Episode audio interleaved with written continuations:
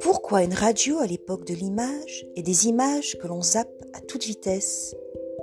Pourquoi une voix sur des ondes alors que les gens ne s'écoutent plus vraiment? Et pourquoi une radio pour parler d'un territoire si minuscule à l'échelle du monde? Nos voix risqueraient de se perdre dans cet infini de sons et de bruits. Eh bien parce que la voix est une arme contre l'ennui et l'oubli. Parce que la voix peut être rebelle contre les pouvoirs autoritaires câline quand elle charme, enjouée quand il s'agit de parler des choses qui nous ont bouleversés, la voix peut être surprenante et désarmante. Parce qu'une voix dit parfois plus que toute autre image, et parce qu'il faut réapprendre à écouter les autres.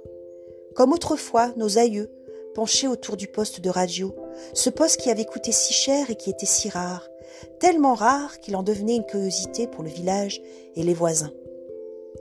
Parce que la radio, elle a été utilisée en temps de guerre et en temps de paix pour porter des messages, parce que la radio est révolutionnaire.